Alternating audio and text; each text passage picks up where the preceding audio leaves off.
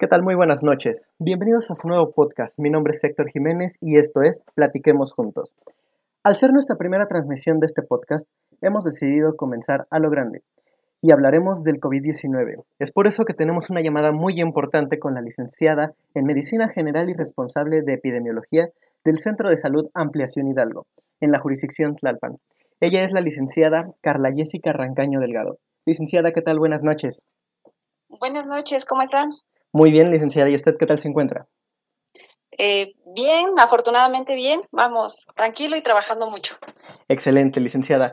Bien, eh, levantamos una convocatoria de, de preguntas en nuestras redes sociales.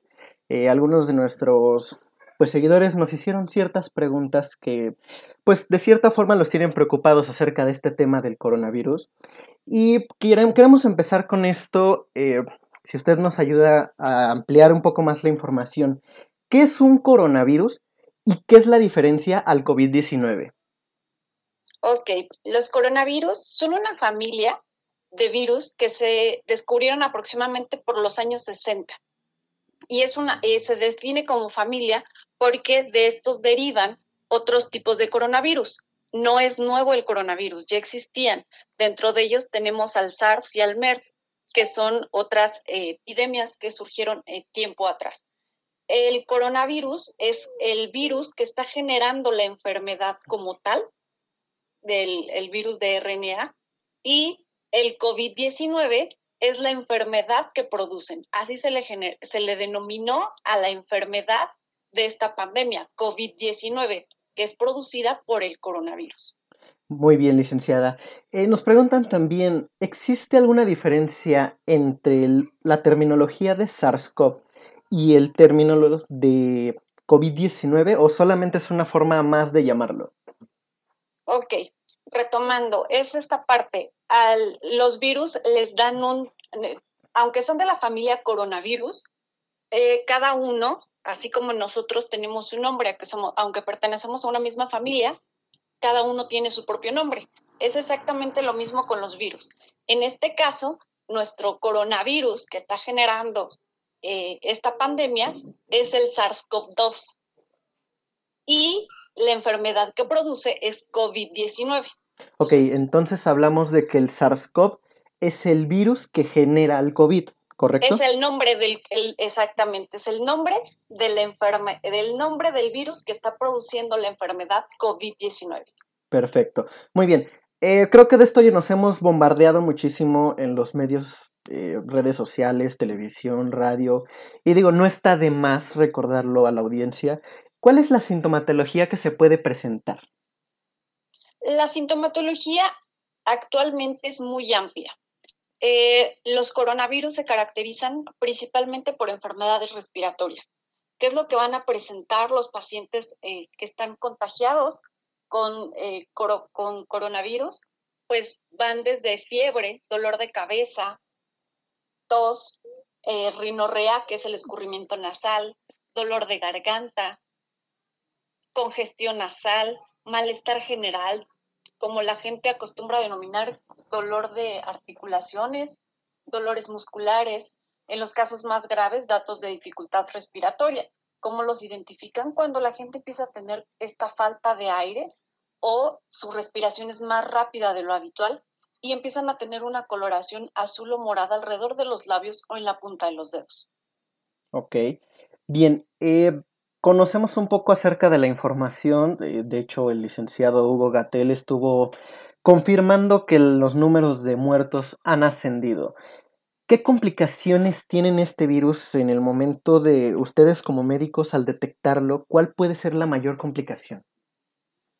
Nuestra mayor complicación es como es un virus que ataca directamente o que se aloja en eh, ciertas células de nuestro organismo, y cada uno tiene afinidad por, eh, por alguna enfermedad, por algún órgano, perdón. Entonces, en este caso, los coronavirus eh, son eh, respiratorios, se tienden a generar o a reproducirse a nivel pulmonar.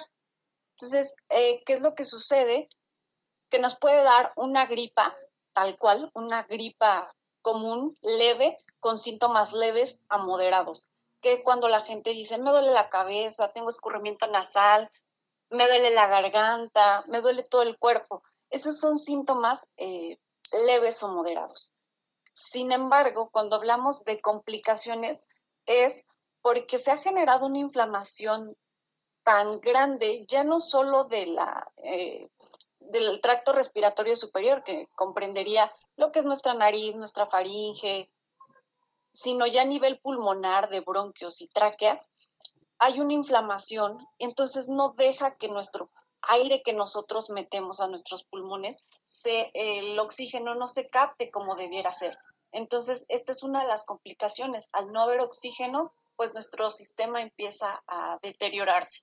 Entonces, si no corregimos esta parte del intercambio de garantizar que hay oxígeno en nuestro cuerpo, es lo que está generando las complicaciones. La principal causa de la mortalidad en estos pacientes, pues son las neumonías. Ok. Eh, estábamos escuchando en estos días, eh, circula en redes sociales un video acerca de la información que salió debido a las autopsias en Italia. en esto sale pues el hecho de que el coronavirus tiene como, mm, lo podríamos llamar eh, algo adicional como la trombosis. ¿Esto qué tan cierto es?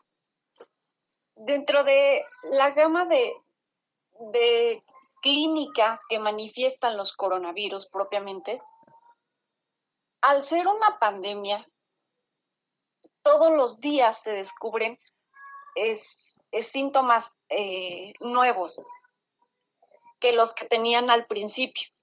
Eh, tan es así que ah, dentro de nos, el, en el área médica nosotros nos manejamos por definiciones operacionales, principalmente en epidemiología cuando te decían cumple definición operacional para eh, coronavirus, es porque tenías una clínica o unos síntomas característicos de, estas, de, este, de esta patología. Sin embargo, con, la, con el, el estudio exhaustivo que se ha estado realizando por la situación en la que estamos viviendo, se han encontrado síntomas que se van agregando. Y uno de estos es el proceso de trombosis. Efectivamente, sin embargo, eh, no podemos decir que coronavirus es igual a trombosis. ¿Por qué? Porque son, ah, es un panorama eh, muy, muy complejo. ¿A, quién les da, ¿A quiénes les pueden dar trombosis? Nuestros pacientes que están hospitalizados, al no tener una suficiente movilidad, eh, nuestra sangre no circula como debiera. Entonces, esos son factores de riesgo para que se generen procesos trombóticos si no se tiene un adecuado eh, cuidado. Igual en casa, muchas de las personas se sienten mal y lo que quieren es quedarse acostados. Sin embargo, no se les indica que el estar en una misma posición sin estar moviendo la musculatura, nos puede generar eh, trombosis. No quiere decir que a todos nos va a generar trombosis porque pasamos horas dormidos. Sin embargo, si tenemos factores de riesgo, otras enfermedades, esto se ve favorecido. Ok, doctora.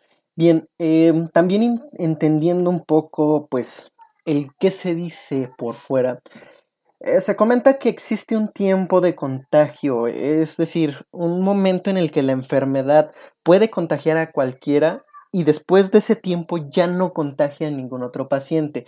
Lo asimilan mucho con, la varicela. ¿Qué tan cierto es esto, doctora? El periodo de contagio eh, se ve dependiendo de los estudios. Eh, tan estudiado está la varicela, el sarampión, que es más o menos se calcula de decir, de este periodo, de, eh, desde que empezó con fiebre hasta que empezó con, el, con los granitos, es cuando está contagiando. Pero no es una... No en este caso, con el, perdón, con el coronavirus, lo que sucede es de igual, empieza uno con la sintomatología y transcurren 14 días en promedio. Recordemos que esto es un promedio, 14 días. ¿Por qué? Tenemos pacientes que se salen de este promedio. Okay. Pacientes que pueden estar contagiando en menor tiempo o pacientes que son 21 días y siguen contagiando. Pero en promedio y en general por los estudios que se han realizado, 14 días es el periodo de contagiedad del eh, virus. Ok, después de estos 21 días, ¿qué es lo que sucede con el paciente que da positivo a COVID? Eh, ¿Qué es el tratamiento que se lleva a cabo? Actualmente no hay un tratamiento estandarizado para combatir el coronavirus. Sin embargo, los tratamientos que se dan ante esta enfermedad son eh, denominados tratamientos sintomáticos. ¿Qué quiere decir esto?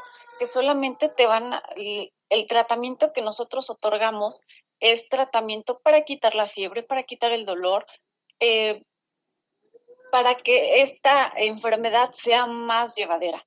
Sin embargo, como tal, un tratamiento específico no lo hay. ¿Qué es lo que tenemos preventivo?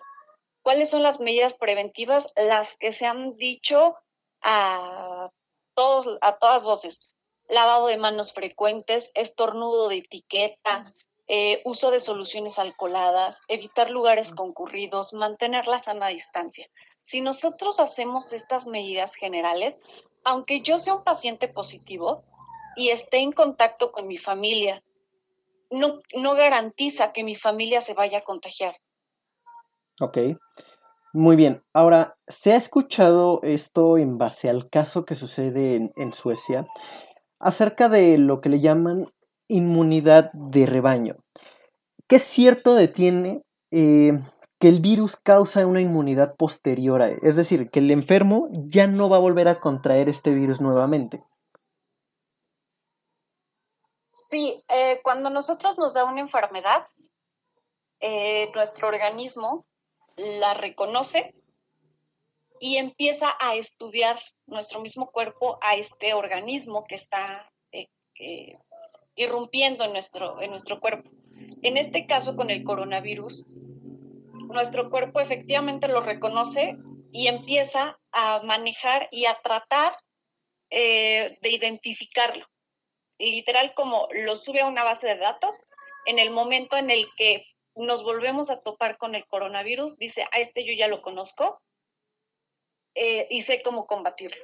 O sé lo que va a hacer, cómo me quiere atacar, entonces yo me adelanto y no voy a dejar que se meta a mi cuerpo para que empiece a generar una enfermedad. Esa es la inmunidad que se genera. Efectivamente, cuando nosotros adquirimos una enfermedad, nuestro cuerpo la reconoce y empieza a hacer anticuerpos en contra de esta enfermedad.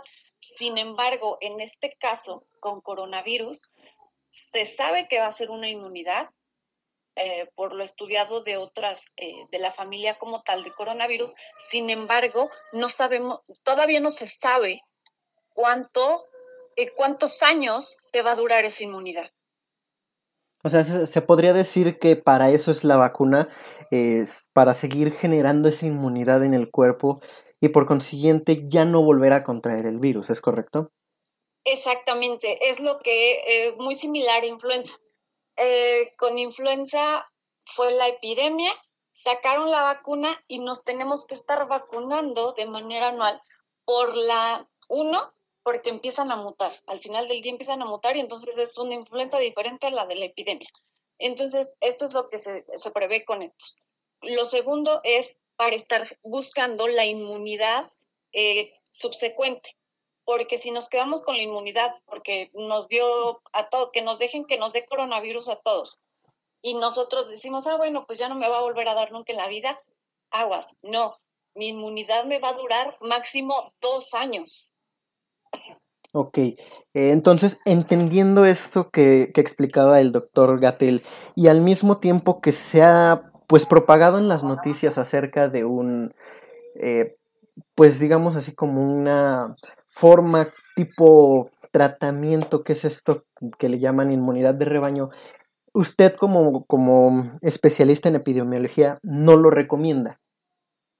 No se recomienda en el aspecto de que para nosotros hacer inmunidad del rebaño tiene que estar controlado, todo tiene que estar controlado. ¿Por qué, mencionamos el, el control? Porque yo no sé qué tan bueno está el sistema inmunológico del de al lado. Ok. Entonces, si yo dejo que, yo digo, yo mi sistema inmunológico está al 100, voy a contagiar a mi vecino que es diabético, hipertenso, que lo que quieras. Yo lo contagio a él, su sistema inmunológico no va a responder igual que el mío. Ok. Entonces, eso de eh, la inmunidad en rebaño, de que todos se contagien y hagamos inmunidad en rebaño, no, no está aceptado y tan es así que se están viendo las consecuencias. El índice de mortalidad en Suecia aumentó brutalmente. Ok, ahorita mencionó un tema muy importante que es esto de la línea de diabetes e hipertensión. ¿Por qué es más agresivo el virus tanto en adultos mayores, en personas con hipertensión o en personas con diabetes? ¿Qué es lo que se ha hecho saber más en estos días? Ok, no es que el virus sea más agresivo en estos grupos de edad, sino que son más vulnerables. ¿Por qué? Cuando yo, de la edad que yo sea, desde un recién nacido hasta un adulto mayor, si yo estoy con una enfermedad asociada que me genera que mi sistema inmunológico esté bajo, que no esté trabajando al 100%, que yo esté enfermo de alguna enfermedad crónica, que tome medicamentos agregados por cualquier enfermedad como cáncer, eh, todo esto, ¿qué es lo que sucede? Mi sistema inmunológico, al, al yo tener una enfermedad crónica, ¿qué es lo que sucede? él está trabajando todos los días para contener esta enfermedad. Entonces, literal, lo tengo trabajando. El que yo me contagiara por coronavirus o por cualquier otra enfermedad es ponerlo a trabajar dos turnos.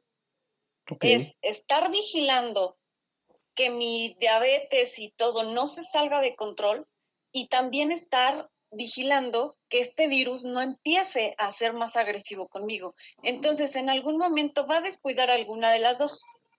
O sea, se podría decir... Cuando, Es cuando el, eh, eh, en este caso dicen que al que dos al que dos sirve, con uno siempre queda mal, ¿no? Entonces, ahí es cuando el virus dice, se descuidó tu sistema inmunológico porque está tratando de controlar tu diabetes, yo me meto y empiezo a generar esta enfermedad.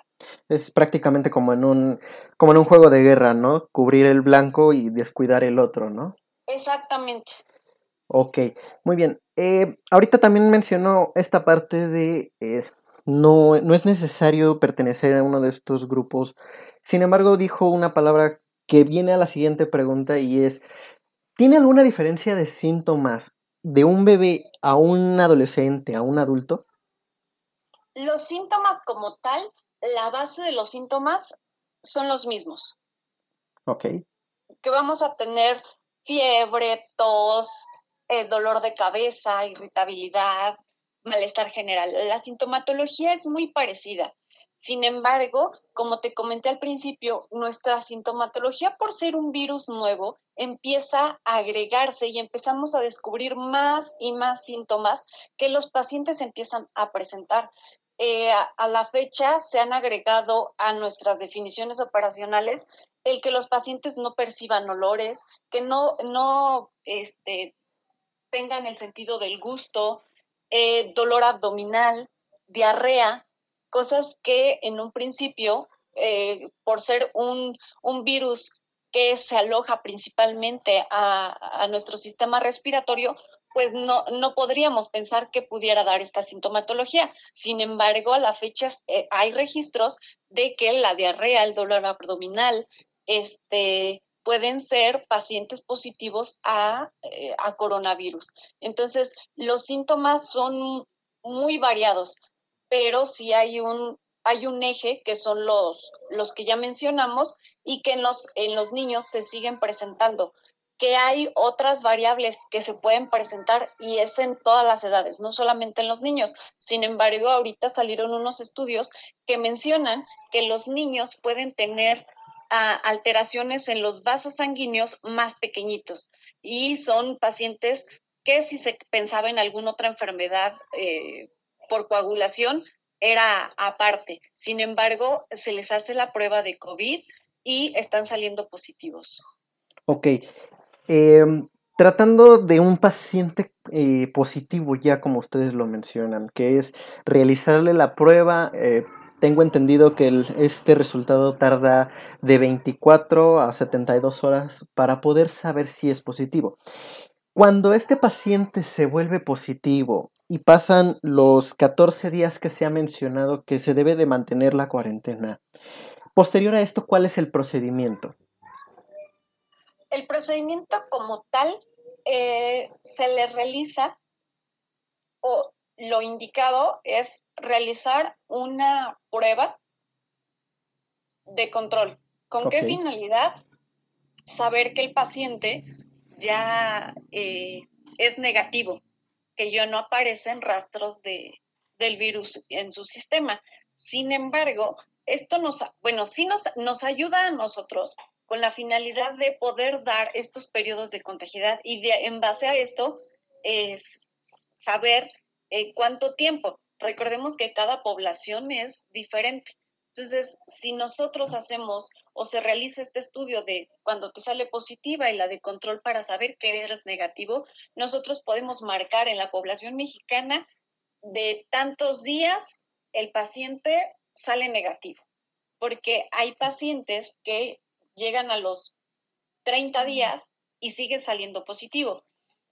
También es importante saber que eh, estos pacientes muy probablemente, porque al final del día las pruebas no son 100%. ¿A, lo, ¿A qué me refiero con el 100%? Que podemos tener falsos negativos o falsos positivos. Y eso es en todas las pruebas. Entonces, sin embargo, en este caso, lo ideal para saber que el paciente ya no es portador como tal eh, sería hacer una segunda prueba de control para saber que es negativo. Sin embargo, si se cumplen los 14 días, se les puede eh, dar por finalizado si es que ya no tienen sintomatologías. Sin embargo, se recomienda que continúen con el uso de cubrebocas y las medidas generales, ya no el aislamiento propiamente, sino las medidas generales hasta el día 21. Ok. Eh, esto lo entiendo a los pacientes que son, pues, digamos que en un cuadro más eh, leve, lo podría llamar así, que son, presentan síntomas, no requieren una hospitalización, pero ustedes llevan un control de ello. Ahora, eh, yo entiendo que en los hospitales ustedes se dan cuenta cuando un paciente se ha curado, por así decirlo, de esta enfermedad, en el caso de los pacientes que ustedes manejan como aislamiento domiciliario, ¿ustedes cómo llevan el control de esto y cómo podemos saber si este paciente ya se ha curado? Nosotros eh, con, síntomas leves y moderados, con la pura clínica. Ok. Si nuestro, le damos un seguimiento a nuestros pacientes de 14 días. Si nuestro paciente en 14 días continúa con sintomatología, entonces nos recorremos hasta el día 21. Si nuestro paciente continúa con síntomas, entonces nos vamos recorriendo. ¿Con qué finalidad? No de que el paciente esté, esté contagiando. Sabemos que eh, por probabilidad y por estadística, el paciente dejó de contagiar al día 20. Sin embargo, eh, la sintomatología, y eso es muy común, nos dicen, es que eh, yo no me he curado, ya llevo 35 días. Nosotros decimos que por clínica se da de alta porque ya no presentan la sintomatología del inicio, la característica del coronavirus, que es lo que confunde a muchos de nuestros pacientes, porque dicen, yo sigo enfermo de coronavirus. ¿Por qué? Porque siguen con tos. Ok. Entonces hay que, hay que explicarles que efectivamente ya se les quitó toda la sintomatología. En el momento en el que dejan eh, aproximadamente de 24 a 72 horas sin sintomatología eh, característica de la enfermedad, nosotros clínicamente los damos de alta. Sin embargo, es importante explicarle que por el proceso inflamatorio que generó el coronavirus en nuestro sistema respiratorio, nuestra tos o la tos que presentan va a durar todavía un tiempo más prolongado. Y eso es en todas las enfermedades respiratorias. Ok. Nos queda de remanente una tos de uno hasta dos meses, pero es controlable. O sea, no es una tos que te haga vomitar, no es una tos que no te deje hablar o es una tos que te tengan que llevar al hospital porque no dejas de toser. Es una tos esporádica y la cual va disminuyendo poco a poco en el transcurso de los días. Se podría decir que esta tos, digo, a lo mejor eh, saliendo un poquito de la seriedad del tema, se podría decir que esta tos es prácticamente como cuando asamos chiles en la cocina, ¿no? Exactamente, la secuela y, lo que les queda es esa, efectivamente la gente lo manifiesta como sentir pelucita en la garganta y eso es lo que les genera la tos. Muy bien, doctora. Eh, ahorita me acaban de mandar una última pregunta. Bueno, tengo dos preguntas más. La primera, y, y la considero importante, es, ¿qué tan cierto es este tratamiento de plasma eh, que se está empezando a probar en instituciones como el Seguro Social y que al parecer tiene estudios clínicos reforzados en otros lugares del mundo. ¿Qué tan cierto es esto y qué tan funcional es? Pues lo que hacen con el plasma, y eso, eh, de ahí al final eh, son todas, de todo, cómo inicia el proceso de, de inmunizaciones, ¿no? Eh, porque ese plasma trae los anticuerpos de las personas que ya generaron anticuerpos y que pudieron combatir la enfermedad de una manera natural, por así decirlo, que no tuvieron la necesidad de llegar a un hospital, pero que tuvieron la enfermedad y que por tal, por este, por este simple hecho de haber sido positivos a SARS-CoV-2, su sistema inmunológico eh, generó estos anticuerpos. Empiezan a utilizarlo en estos pacientes efectivamente hospitalizados con la finalidad de reforzar su sistema inmunológico. Sin embargo, al ser otra vez estudios eh, que están, todo ahorita lo que salga de tratamientos eh, para poder combatir esto, pues son estudios que se hacen en poblaciones muy pequeñas o que se lo pusieron a un paciente y dijeron, pues vamos a ver cómo, cómo funciona. Sale el paciente adelante, sí sirve, hay que seguirlo implementando. Sin embargo, como toda investigación, en algún momento va a haber un paciente que no responde. Entonces, tienen que estar viendo cuáles fueron las características de este paciente, por qué no funcionó y los otros demás, perdón, y los demás pacientes sí tuvieron una respuesta favorable a esto. Hasta que no se hagan los estudios pertinentes de cada uno de estos pacientes que se les ha dado la transferencia de plasma y asimismo se ha documentado en población de pacientes que sea, eh, nosotros lo mencionamos, que sea significativo estadísticamente, podemos decir que el plasma es un tratamiento que sirve en tal por ciento de nuestra población positiva a SARS-CoV-2. Okay, se Sin le puede embargo, hasta la fecha puede ser solamente, eh, como todos los tratamientos, estudios que se están realizando en, en, el, en el agudo, en el vivo. Ok, se podría decir que esto es un tratamiento experimental, ¿correcto? Pues experimental se escucha muy agresivo. Sí. porque van a decir, no, si estos este, están experimentando con nosotros. No, y digo, aparte. Que, que hay que recordar y hacer la aclaración únicamente efectiva. Eh, sí, son, al final de todo, es todos los tratamientos son a base de experimentos. Entonces, eh, cuando se va a hacer este tratamiento, se les indica a los familiares que tienen que firmar una responsiva para que estén de conocimientos. Nada de tratamientos que se hagan ni experimentales ni no son por debajo del agua. Todo es bajo consentimiento informado. Sí, claro, porque digo, está saliendo este rumor de que los médicos de IMSS eh, contagian a la gente de Sarcops para robarle líquido de las rodillas. Bien, bien dicen esto por internet. Bien, ok, entonces ya para terminar, doctora, con, como última pregunta, a consideración de usted, ¿esto es un virus que llegó para quedarse como la influenza o el VIH? ¿O es una, o una posible cura podría llegar a exterminarlo en su totalidad? Desafortunadamente, ah, hasta el día de hoy, no tenemos una cura para los virus. Ok. No, eh, tenemos vacunas que efectivamente nos van a ayudar a controlarlo o a hacer más llevadera la enfermedad. Sin embargo, cura para los virus mm, no tenemos. ¿Por qué no tenemos? Porque tienen una facilidad de poder cambiar su material genético, es como, son como mil caras. Entonces, este año te presentan una cara y el año siguiente otra, y entonces tendrían que estar haciendo tratamientos eh, para cada uno y al final del día, pues sería un cuento de no acabar. Eh, ¿Qué es lo que sucede con los, con los antivirales? Pues se ha visto que no los eliminan, pero sí los detienen. O sea, como que los congelan y dicen, ahí se están. Y entonces, para eso nos sirve el, los antivirales. Sin embargo, con este nuevo eh, SARS-CoV-2, pues llegó para quedarse. Eh, los últimos estudios y las notificaciones que ha dado la OMS, efectivamente, eh, ya lo mencionan que va a ser como influenza.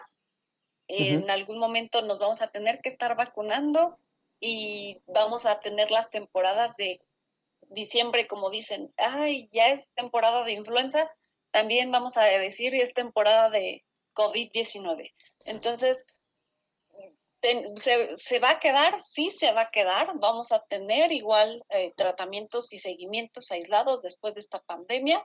Sin embargo, eh, poderlos exterminar, no. Tendríamos más bien, vamos a aprender a, a convivir y a mantenerlos como en raya. Será como llevarse bien con el vecino y así. Exactamente. Muy bien, doctora. Eh, ¿Alguna recomendación más que quiera darle a la gente que nos escucha? Eh, digo, creo que nos han bombardeado de esto infinidad de veces, pero creo que no está de más seguirlo recordando. Así que, doctora, le dejo el micrófono. Muchas gracias. Pues sí, lo que me queda a mí recomendarles es no bajen la guardia. De verdad, eh, es bien cierto que entre más gente hay en la calle, más gente hay en los hospitales.